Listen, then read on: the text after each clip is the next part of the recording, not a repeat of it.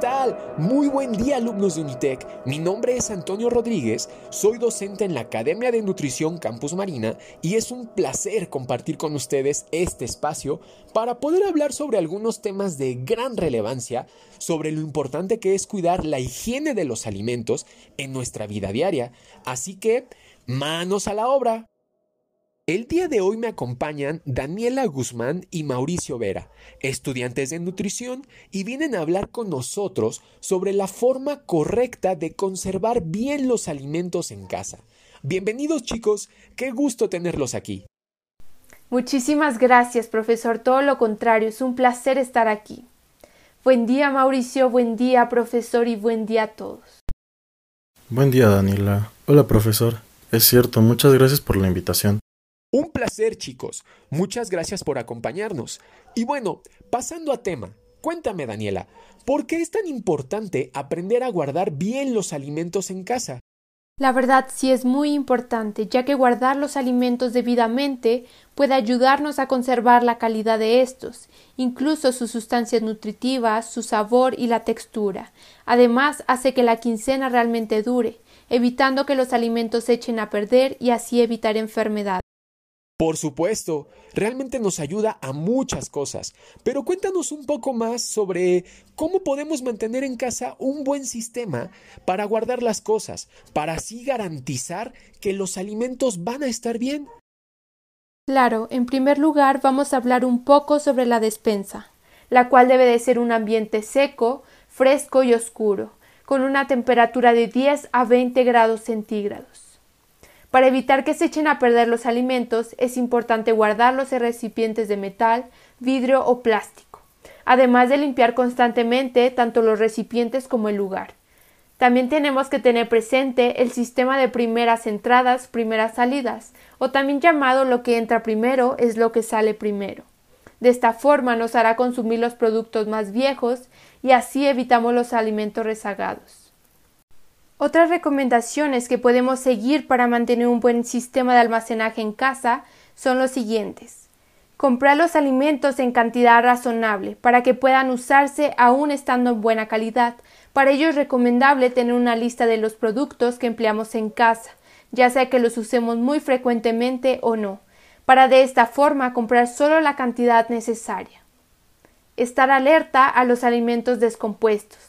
Se debe desechar cualquiera que se vea o huela sospechoso. Verificar las fechas de vencimiento. Este punto complementa al anterior ya que en algunos casos, aunque la comida se vea bien o huela bien, ya no está en buen estado para comerla. Por ello es tan importante este punto. Son consejos muy valiosos, pero ¿qué ocurre con los perecederos? Estos alimentos tienen que mantenerse en refrigeración.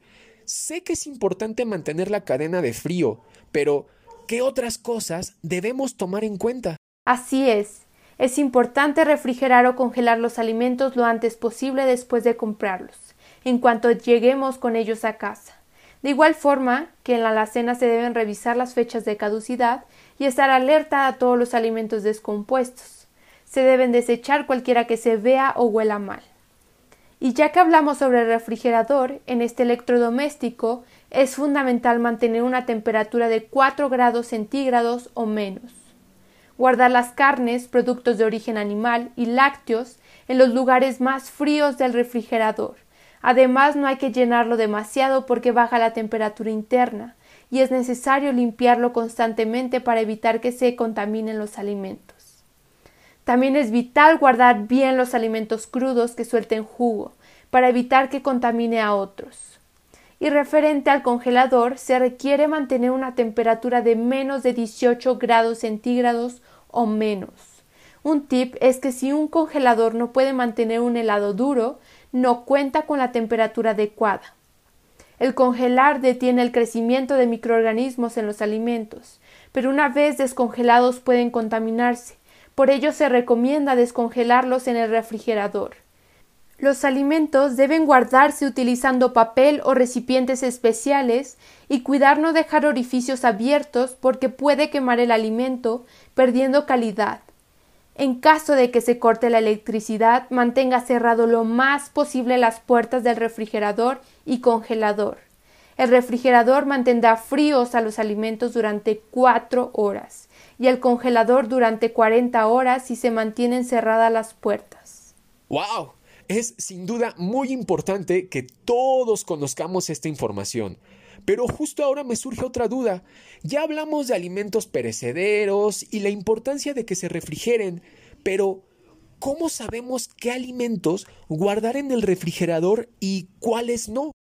Justo como menciona profesor, los alimentos perecederos siempre deben refrigerarse, tal como carne y pescado frescos, van donde la temperatura es más fría.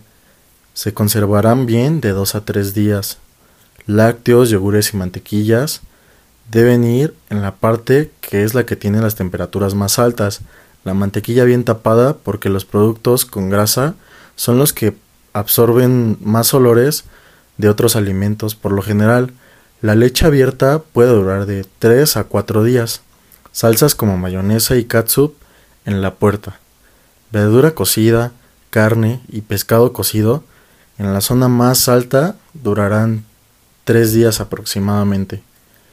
Huevos, los cuales pueden durar de 2 a 3 semanas en buen estado. ¿Por qué guardar el huevo en el refrigerador si lo compramos a temperatura ambiente? ¿Realmente es importante guardarlo en el refrigerador? El huevo es un alimento que requiere temperaturas frescas de unos 15 grados centígrados. Podemos guardarlo fuera del refrigerador en un lugar fresco donde la temperatura sea lo más constante posible y durará en estado óptimo de una a dos semanas. Pero si lo ponemos en el refrigerador, se puede controlar más la temperatura. Es preferible ponerlo en una zona menos fría, como la puerta, donde podrá estar de dos a tres semanas. En las tiendas están fuera porque no pueden tener cambios bruscos de temperatura y durante la compra por parte del cliente y el trayecto a casa se podría dañar por estos cambios. ¡Wow! ¡Qué interesante y qué bueno saberlo! Pero, ¿qué pasa con las frutas y las verduras crudas? ¿Estas también pueden ir en el refrigerador? En general, las verduras sí pueden guardarse en el refrigerador y las frutas solo cuando están muy maduras o bien cuando ya están rebanadas, como la papaya, piña, sandía pero ya rebanadas. Por cierto, que lavar las frutas o verduras antes de ponerlas en la nevera no es recomendable porque la humedad favorece el crecimiento de bacterias. Y cuéntanos, ¿qué pasa con las verduras que están completas? Es decir, como la papaya sin rebanar o la piña. ¿Por qué no pueden guardarse en el refrigerador? La fruta no debe guardarse dentro a menos que, como ya mencioné, esté muy madura o rebanada ya que en ocasiones se puede estropear. Para muchas frutas no solo no es necesario guardarlas en el refrigerador, sino que además se logra justo el efecto contrario al que se busca. Por ejemplo, los tomates pierden sabor ya que el frío altera la textura de este alimento y hace que se frene su proceso de maduración. También, las frutas tropicales como la piña están acostumbradas a estar a altas temperaturas. El frío hace que pierdan las enzimas que las hacen madurar. La temperatura ideal para estas frutas ronda entre los 10 grados centígrados, por lo que guardarlas en el refrigerador evita una correcta maduración, lo que se ve reflejado en cambios en la textura y sabor. También el ambiente húmedo de la nevera puede dañar y poner rancios alimentos que se conservan mejor a temperatura ambiente, en la despensa y en los envases adecuados. Ajos y cebollas pueden almacenarse juntos a temperatura ambiente en un recipiente abierto para permitir la circulación del aire, preferiblemente lejos de la luz. No debe quitarse la cáscara parecida a la de un papel, porque actúa de protección hasta que se utiliza. La humedad y el frío hablan de estos alimentos. El café y el pan en un ambiente húmedo también pierden su sabor. Si se quiere alargar el tiempo de conservación, el pan puede congelarse alimentos deshidratados como arroz, pasta y frutos secos. La miel en la nevera se cristaliza y pierde muchas de sus propiedades. Debe tenerse en cuenta que es rica en azúcares y por su pH se conserva bien a temperatura ambiente. Chicos, ha sido muy interesante lo que han compartido aquí. Para finalizar, ¿Tienen algún consejo adicional que quieran hacernos saber para poder mejorar la forma en la cual conservamos los alimentos en casa?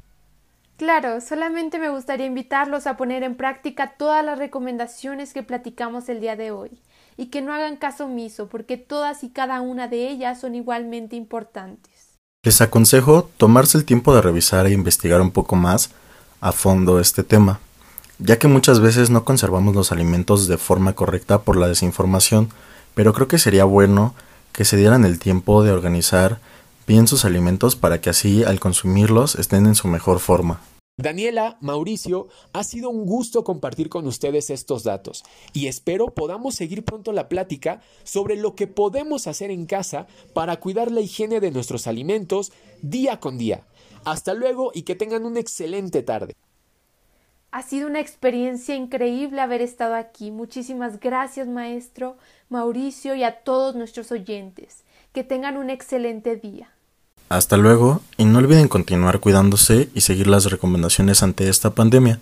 Espero este podcast haya sido de tu utilidad y que hayas aprendido algo nuevo para cambiar tus hábitos por los correctos y así tener una mejor higiene en tus alimentos. También no me gustaría irme sin antes agradecerte por escuchar este podcast. Yo soy Mauricio, un abrazo y que tengas un gran día.